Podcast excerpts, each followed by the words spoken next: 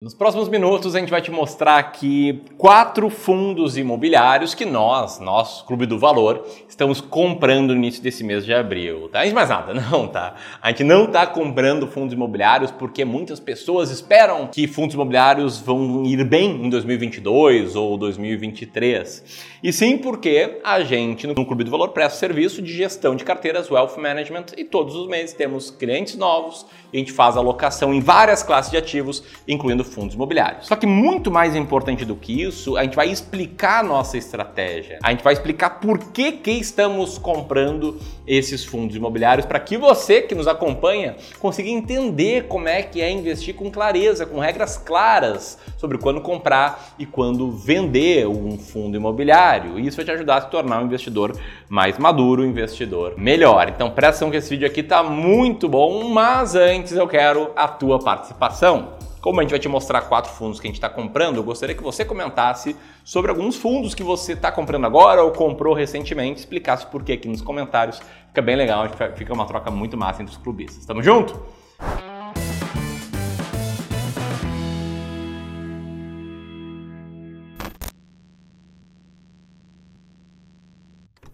Bom, o primeiro fundo que a gente vai citar aqui no vídeo de hoje é o Fundo de Investimento Imobiliário BTG Pactual Corporate Office Fund, o BRCR11, que hoje é inclusive um dos maiores fundos de tijolo aqui no país. Esse fundo, como eu já disse, é um fundo de tijolo que investe em lajes comerciais, em edifícios corporativos, prédios de escritório, mais comumente ditos. Você pode ver, por exemplo, por essa tabela aqui, com algumas imagens ilustrando também, como a carteira desse fundo específico é uma carteira bem diversificada. A gente tem vários imóveis diferentes, todos, é claro, respeitando o fato de que são imóveis diretamente, o fundo de tijolo, e que são imóveis de escritórios. De acordo com essa tabelinha aqui, a gente também tem acesso a alguns dos principais indicadores que o time de gestão do fundo coloca no relatório gerencial à disposição das pessoas. A gente pode ver, por exemplo, que é um fundo que tem 133 mil cotistas, é um fundo que tem mais ou menos 20% de vacância, que tem 15 imóveis diferentes e por aí vai.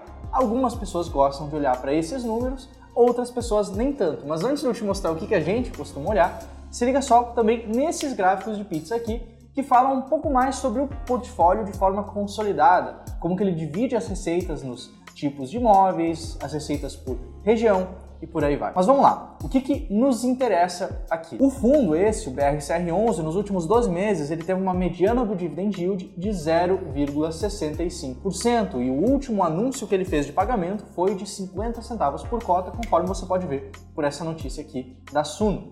Além disso, esse fundo especificamente tem uma relação de preço por valor patrimonial de 0,63 vezes, é uma relação bastante interessante, é quase 40% de desconto frente ao valor patrimonial. E aí, nesses 40% de desconto que eu te pergunto, Ramiro, por que, que a gente olha para esse tipo de coisa? A gente procura aqui no Clube do Valor tomar todas as nossas decisões, seja em fundos imobiliários, seja em ações, seja decisões de composição global da carteira de algum cliente, usando regras claras e usando estratégias que sejam baseadas em evidências, estratégias que a gente possa ter testado, que tenham um racional muito claro e que se mostrem né, funcionais olhando para o passado. E uma das coisas que a gente busca é justamente ativos descontados, tá? Descontados e que pagam bons dividendos. Esse é o core da nossa estratégia principal de seleção de fundos imobiliários, que é a estratégia S-Rank, que busca comprar fundos com baixa relação de preço por valor patrimonial, fundos descontados, muitas vezes que passam por uma certa desconfiança do mercado, mas que ainda assim tem uma boa mediana de dividend yield. E para fazer isso, a gente pega todos os fundos imobiliários que existem, na bolsa. E a gente vai rodando alguns filtros, filtros de negociabilidade, filtros de estabilidade de proventos, enfim, uma série de filtros para passado por eles, a gente fazer algo muito similar, sabe com o quê? Com aquele livro ali, ó, A Fórmula Mágica do Joe Greenblatt, que é um livro que ensina uma estratégia de seleção de ações, olhando né, para a qualidade, para se a ação está barata ou não. E aqui nesse caso, em fundos imobiliários, a gente olha para desconto e também para dividend yield. E a gente diversifica a nossa carteira ou a carteira dos nossos clientes em 15 diferentes fundos imobiliários. Lembra que eu falei agora há pouco é uma estratégia com base em evidências? Então te liga só. Essa, essa aí é o teste que a gente fez essa estratégia no passado, né? O nosso backtest. E como você pode ver, a linha amarela, que é a linha da estratégia Strength, ela teve um desempenho melhor do que as linhas azul, que é o Ibovespa, no período, e do que a linha rosa, que é a média do mercado de fundos imobiliários, o IFIX também. E se você quer aprender mais sobre essa estratégia e sobre outros pontos em investimentos, a gente está com um projeto muito legal lá no Telegram manda áudios, eu e o José, o time manda conteúdos muito legais. Enfim, a gente vai deixar o link aqui do Telegram na descrição. Corre lá antes que o pessoal bloqueie de novo. Sabe como é que é as coisas do Brasil. Né? O segundo fundo é o CPFF11, Capitania Rate Fundo de Fundos. Como o nome dele já diz, ele é um fundo de fundos. Em vez de investir diretamente em imóveis, como foi o caso do BRCR11, que a gente acabou de citar aqui, o CPFF11 investe em cotas de outros fundos imobiliários. Então, você, ao comprar esse código no home broker, o CPFF11, você está comprando uma carteira diversificada de fundos, que são os fundos que ele investe. Ele, atualmente, ou melhor dizendo, nos últimos 12 meses, ele teve uma mediana do dividend yield mensal de 0,93% ao mês e hoje ele possui uma relação entre o preço e o valor patrimonial de 0,9, mais ou menos 10% de desconto frente ao valor patrimonial, que no caso de o fato dele ser um fundo de fundos, o valor patrimonial dele é o valor de mercado dos outros fundos, o que indica que talvez seja até possível existir um desconto ainda maior, chamado desconto duplo.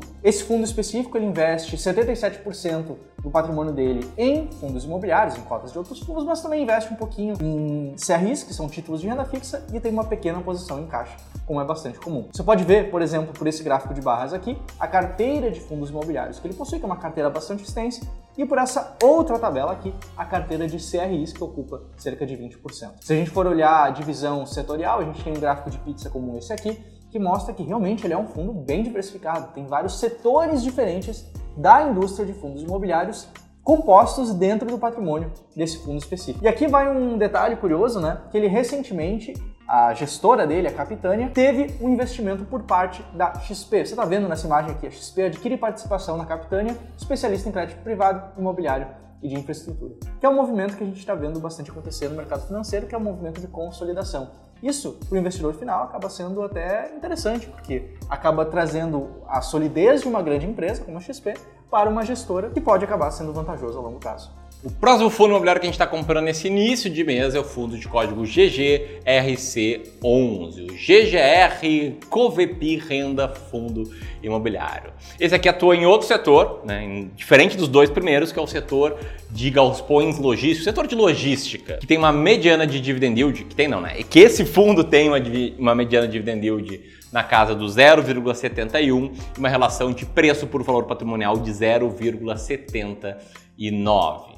Como você pode ver nessa imagem que está na tela agora, esse é um fundo que existe desde 2017, que tem 7,7 milhões de cotas compradas por 94.595 cotistas e que tem um volume mensal de 27,2 milhões aí de negociabilidade, que nos faz que faz que passe aí num dos nossos filtros, que é justamente de negociabilidade. Tá? Esse fundo ele tem uma série de ativos imobiliários do setor de logística, em especial alugados para Ambev, para Ering, para lojas americanas e para outras empresas. E aqui vale um detalhe bem interessante do mercado de fundos imobiliários. Geralmente, quando a gente fala sobre investimento em imóveis, o que, que a pessoa faz? Ela, ah, ela compra uma sala comercial que aluga para um pequeno escritório de advocacia, que aluga para um dentista, para um médico. Quando a gente olha para fundos imobiliários, os alugantes, os inquilinos costumam ser justamente empresas como Ambev, como a Ering, como lojas americanas, como Samsung, Volkswagen, essas grandes empresas que existem no mundo. Como você pode ver nessa tabela, quais são esses ativos aí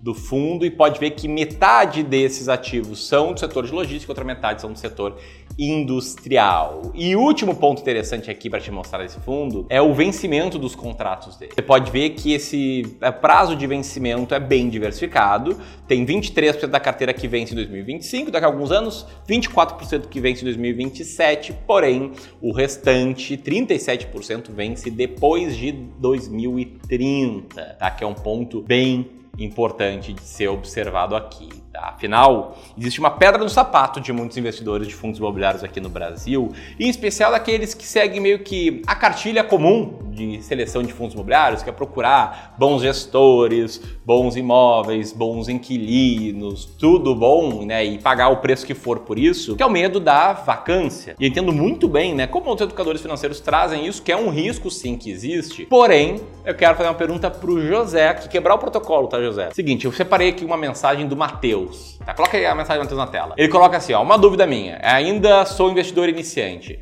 por ter uma alta taxa de vacância a respeito de um outro fundo imobiliário aqui, não seria muito arriscado? Pelo que eu vi, tem quase 50% de vacância. E aí, José, eu queria te perguntar: é mais arriscado comprar um fundo imobiliário com vacância a partir do momento que a gente já sabe que ele tem vacância? Vacância é o percentual não alugado do fundo. Então, você tem um prédio de 10 andares, três não estão alugados, ele tem 30% de vacância. Então, a questão da vacância, um jeito importante da gente enxergar é que ela também está exposto àquilo que a gente chama do efeito de regressão à média. Quando a gente compra ativos baratos, a ideia é que esse ativo barato eventualmente seja justamente precificado. Ou seja, se tem um desconto de 20%, eventualmente esse desconto vai, vai desaparecer. Não quer dizer que todos os ativos especificamente vão passar por isso, mas uma carteira de ativos baratos tende a superar o mercado justamente por causa desse esse efeito da regressão à média. Quando a gente fala de vacância, a questão é muito parecida.